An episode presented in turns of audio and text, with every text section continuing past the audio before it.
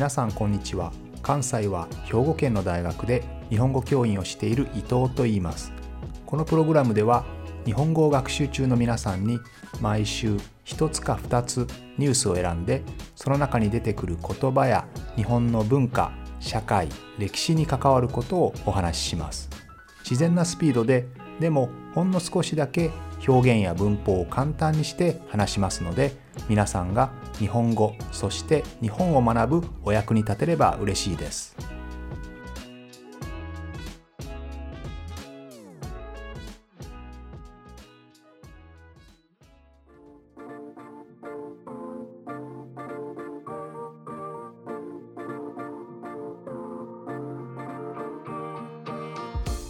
日本では来週から大型連休長い休みですね。ゴールデンウィークと呼ばれますけれどそれが始まります。ただ残念なことにコロナで今はあまり外に出たりみんなでワイワイ楽しく騒いだり、まあ、できない状態で、えー、私もおとなしく家で映画とかネットフリックスとかね YouTube とか、まあ、見るしかないなと思っているんですけどえー、そのゴールデンウィークにですね映画を見に行きたいなと思っていて、えー、その中で葛飾北斎という浮世絵画家の人生を描いた映画があるんですね、えー、皆さんが日本にやってきた時になんか日本っぽい日本らしい絵だなと思うものですね。空港とかでよくお土産で売っているもの。あれ大体浮世絵と呼ばれる絵のジャンルのものなんですけれど、まあ、その中で非常に有名な画家が葛飾北斎というんですけどね。この人の人生を描いた映画があってそれをゴールデンウィークに見たいなと思っていたんですが、えー、まあ見に行けるかどうか少し不安な状態ですが、えー、今日はちょっとそのお話をしたいと思います。浮世絵というのはですね江戸時代の前中期まあ江戸時代が始まって少し落ち着いた頃から、えー、明治時代ぐらいまでですね、えー、続く絵なんですけれど、まあ、江戸時代に流行した絵だと思ってください。で、え浮世絵ですね。浮きはウキウキするの浮き。まあ、心が浮くような、心が、えフロート、まあ、浮かぶような、そういう世の中を描いた絵、ね、浮世絵というふうに言うんですが、ちょうどこの頃はですね、え江戸時代、江戸幕府ですね、えー、まあ武士による政権、武士による政府ですね、がちょうど安定してきた頃なんですね。それまでは戦国時代といってですね各地の大名、まあ、各地の強い武士たちがですね自分たちが日本を統一するのだと言っていろいろ争いをしていたわけなんですけれどもその中で、徳川家という武士が日本を最終的に統一をしてそこが安定的な政府を作ったんですね。ちょうどそれが安定してきた時代にこういう絵が、生まれてきます。というのはえー、世の中がですね安定すると当然世の中楽しいですよね。いつ死ぬかわからない。いつ戦争に行くかわからないと思っている世の中よりもね毎日を楽しく安定して過ごせる世の中っていうのは楽しいし安心ですよね。そんな中で、えー、これまでは芸術というとあるいは文化ですね。というとこう武士とか貴族が中心だったところがだんだんこう生活が安定してきますからえー、町の人々町人のですね町の人々の文化がだんだん栄えてくるということになります。そんな中から生まれてきたのが浮世絵ですね。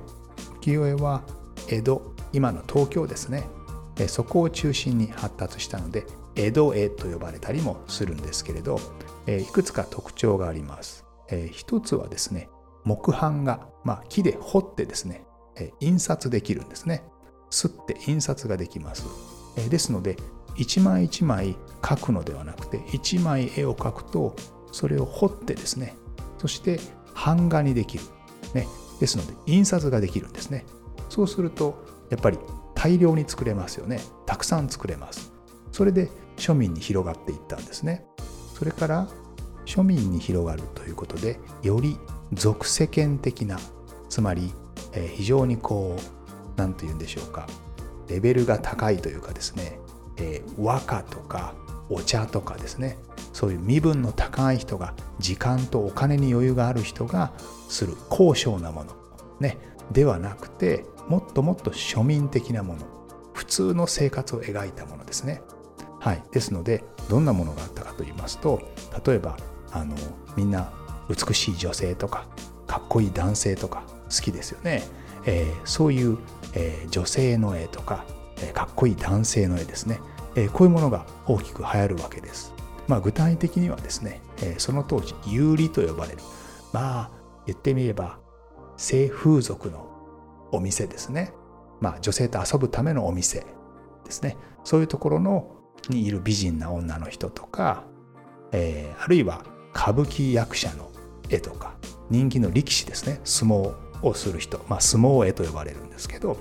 そういう相撲人気力士の絵とか。まあつまりはですね、えー、美人な女優さんの写真に変わるもの。美人な今のね世の中でも美人な女性の写真とかあるいはかっこいい俳優さんの写真とかが売れますよね。売れるみんなが好きですよね。それと同じです、えー、遊郭、えー、風俗のお店とか、えー、美人な女の人の絵と歌舞伎とか力士の相撲絵ですね、え、歌舞伎の役者さんの絵とか。ね、え、そういうかっこいい男性美人な女性の、ま、絵ですね。それが、え、人気の2つの柱になっていました。それからこの浮世絵というのはですねその当時東本というまあ東本というのは字の本と思ってください。絵本ではなくて絵の本ではなく東本読む本ですね。まあ今でいう小説だと思ってください、えー、これがその当時流行るんですけれどこの東本ですね本の世界を絵画化するあの絵によって表すんですね。で特にですねどういうものが向いていたかというと例えば今でも、えー、本を映画にする時にですね非常にこう空想的なファンタジーのようなものっていうのはあの映画になりやすいですよね。映像で見たいと思うんですよね。うん例えば「ハリー・ポッター」であるとか「スーパーマン」とかね、えー、そういうアメコミですね。アメリカンコミックとかも。ね。こう絵にすると面白いですよね、えー、そういうものをですね。小説を絵にする時にその当時は非常にこうファンタジーのような話が流行ったんですよね。えー、南宋里見八犬伝とかですね、えー、非常に有名ですけれども不思議な犬を連れてね、えー、それから8人の剣士という、まあ、全部剣士というのは全部犬の名前がつくから、えー、それを八剣士と呼ぶんですけど8人の剣士たちがね集まってね社会の悪と戦うみたいなそんなお話です。なんか魔法みたいなものを使ってね、えー、そういうお話です。まあこういうファンタジーみたいなものっていうのは絵ととても合うんですよね。ですのでこの当時そういう東本の挿絵ですね東本の絵としてこの浮世絵というのがさらに流行ることになりますこの絵とともに小説がね爆発的に売れるんですよねで、まあ、先ほど言ったようにこう版画で印刷することができるので大量に本を作ることができるんですね今までだと一冊一冊絵を描いてね字を書いてきれいに一人一人が書いていくんですけどまあ、そうではなくてですね、えー、木版が、まあ、印刷です。印刷ができるようになるというのがまず1点ですね。で、そうなると、本を貸す、ね、貸本屋っていうのも発達するわけです。本を印刷するところがあって、本を貸すところがあって、まあ今でいうレンタルビデオ屋さんみたいな感じでしょうか。最近はレンタルビデオ屋さんもどんどんなくなってきましたけどね。まあそうやって本を作るところ、えー、本を貸すところですね。ちなみにこの本を作るところですね、えー、版元っていうんですけど、えー、版画を印刷するから版元というんですけどそこで非常に有名なのが蔦屋さんですね、えー、それが今もあの書店として本屋として続いていますけどね、えー、こういう版元それから貸本屋が大きく流行るわけです。でその中でまあ面白いところがですね、まあ、貸本屋あるいはこの版元ですね。どんな本が流行ったかと言いますとえさっき言ったような本がもちろん流行ったんですけどもう一つこれは人間の差がですね遠本っていうんですけどつまり性的な本です。ね。えー、男性と女性のねこう関係を書いた。でそういうのってみんな絵で見たいですよね。性的なね。まあ本当は写真で見たいと思う人もいるかもしれませんが、まあ、その当時は絵ですよね。写真がありませんから絵で描く、ね、こういうの遠本っていうんですけどね、えー、こういったものもまあ流行るわけです。でその当時の江戸幕府というのはですね、えー、そういうあまり良くないものですね、えー、風俗で良くないものを禁止しようとしてですねそういう本の禁止令を出すわけですね、ええでもやっぱり人間ですからそういうものが見たくてですね、えみんな秘密でそれを買ったり貸したりしていたんですよね。その他にも、えこの浮世絵というのはですね、えニュースペーパーの役割もしていました。例えば有名な芸能人ですねが亡くなった時には、えその人の顔を描いてですねえこの人が生きている時はこんなことしましたよっていうね、えー、死に絵というんですけどねそういうニュースとニュースを絵入りで絵を入れてあの知らせるような役割もありました。あるいはですねえっと開港横浜という港がね、えー、開いた時にですねそういう時も横浜絵というねその時の様子を伝える絵が残っていたりねこういうニュース性をたくさん盛り込んだようなですねそういう浮世絵もたくさんありました。ですので本当に現代の写真と同じですね。ニュースに写真がある、ね、あるいは芸能ニュースに写真がある。で、えー、少し性的なものですね。性的なものにも写真とかありますよね。それと同じです。そのような役割を、まあ、浮世絵が果たしたと思ってもらえれば結構です、えー、またですね現代と似てるなと思う点は他にもですね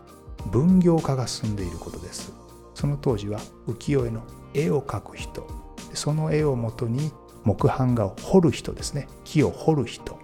でそれをする人。印刷する人。まあ絵師と彫り師とすり師というふうに言うわけですけどこの3者がですねみんな分業するんですよね。これ実は今のアニメとか同じですよね、えー、話を作る脚本家それを演出する演出家。で絵を描く原画ですね。でそれに色をつける彩色、ね、で撮影するとか。いろいろこうあるんですけど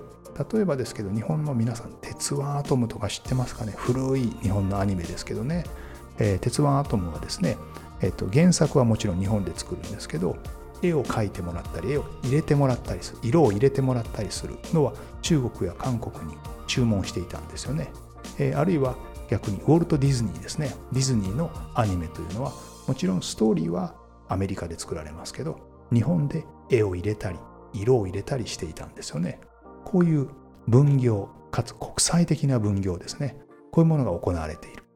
えー、その点もあの浮世絵というのはねあの今の社会と通じるものがありますよね。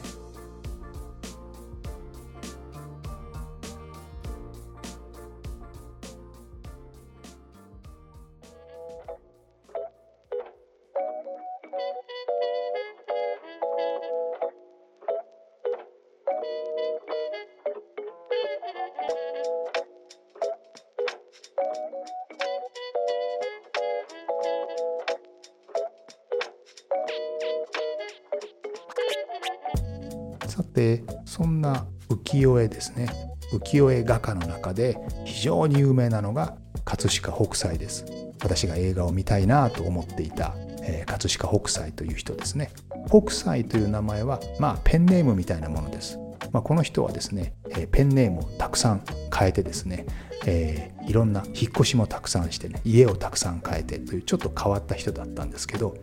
で生涯にわたってたくさんの絵を描きました。ねえー、でその中でも非常に有名なのがですね富岳三十六景というですね富士山を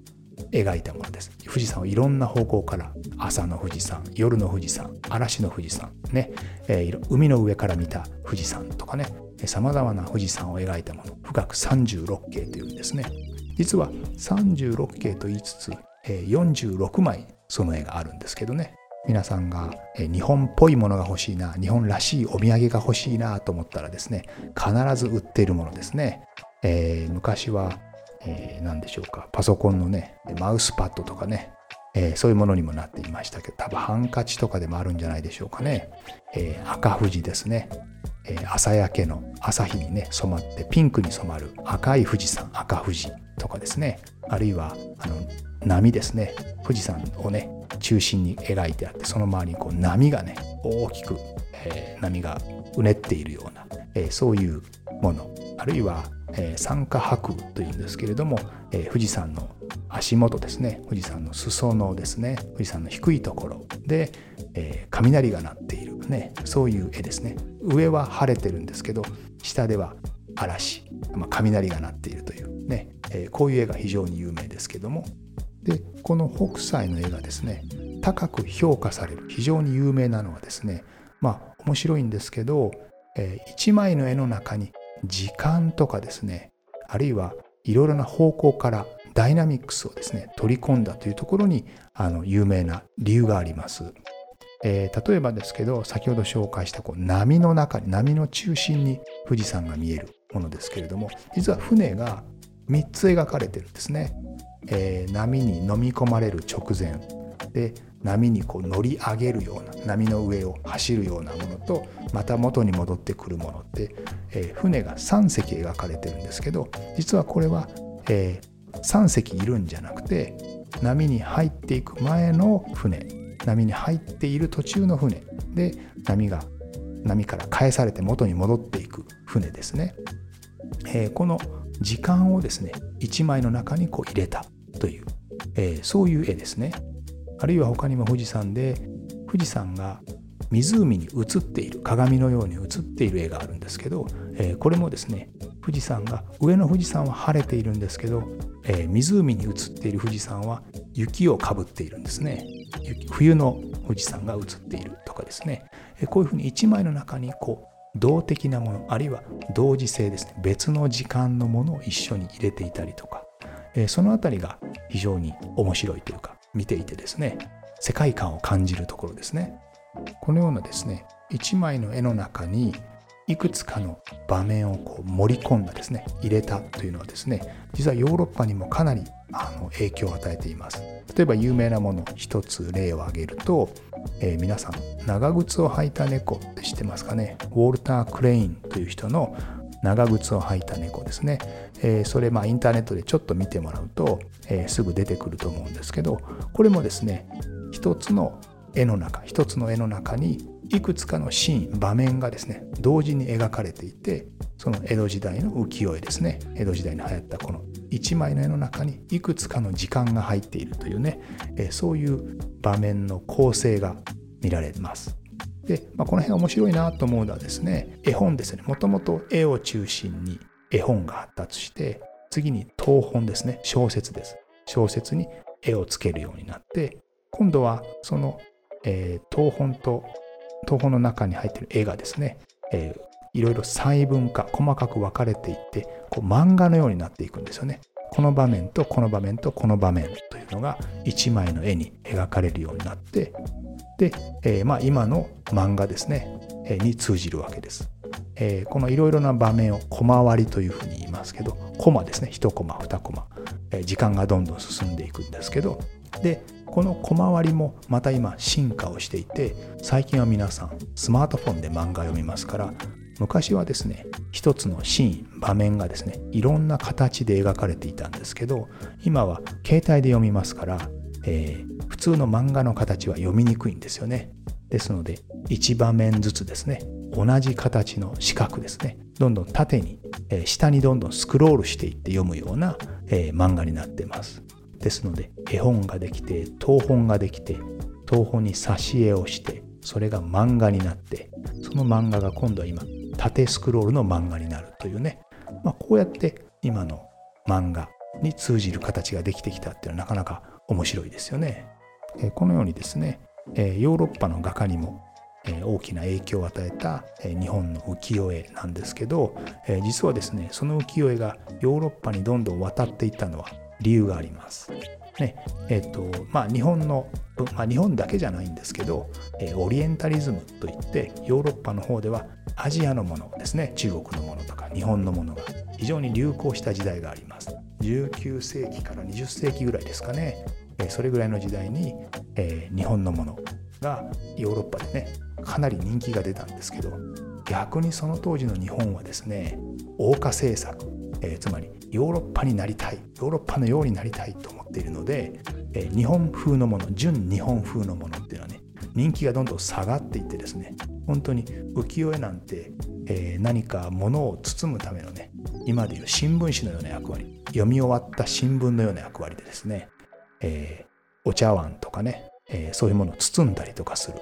ね、ショックを吸収するためにですね、ぐしゃぐしゃっとこう箱の中に入れるようなですね、まあ、本当ゴミのように扱われていたものが海外に行ってですね、それが非常に高く売れるというね、えー、なんだこの絵は素晴らしいってね、えー、なって売れるとかですね。まあこういうことがあってまあこういうのジャポニズムっていうんですけどね日本が流行った日本風のものが流行ったっていうねそれで海外にどんどんどんどんこう浮世絵が出ていくことになります。まあでもこういうですね、えー、その作品が生まれたところではあまり評価されずに、えー、別の場所で再評価されるっていうのはまあよくあることですよね。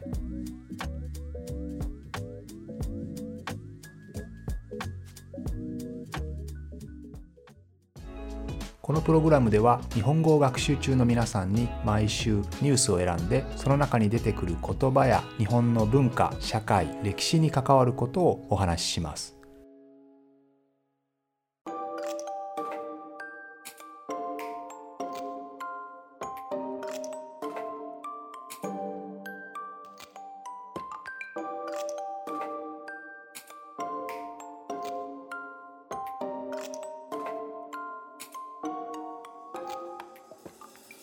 さて今日はですね葛飾北斎という映画がま発表されるということで、まあ、彼の描いた絵のジャンルですね浮世絵について少しお話をしてきたんですけど1枚の絵に、いろんな時間を持ち込む性的なスタティックな動きのない絵の中に動きを持ち込むというね、えー、そういう手法というのは、えー、ピカソのキュビズムとかなり通じるものがあると思います。えキュビズムというのはですね皆さんもピカソの絵は見たことあると思うけど、え不思議な絵ですよね、え彼の絵があんな風にちょっと不思議に見えるのは、えー、一つの絵をですね例えば人間の顔を描く時に左から見た図と右から見た図とそれを同時に表現しているんですよね。まあああいう絵が生まれた背景というのはですねその当時写真ができてきて徐々に徐々に写実的な、現実とそっくりのそのままの絵を描くということの価値がどんどん下がってきてですね絵というものは別の価値観を、提示することが求められるようになったわけですよね。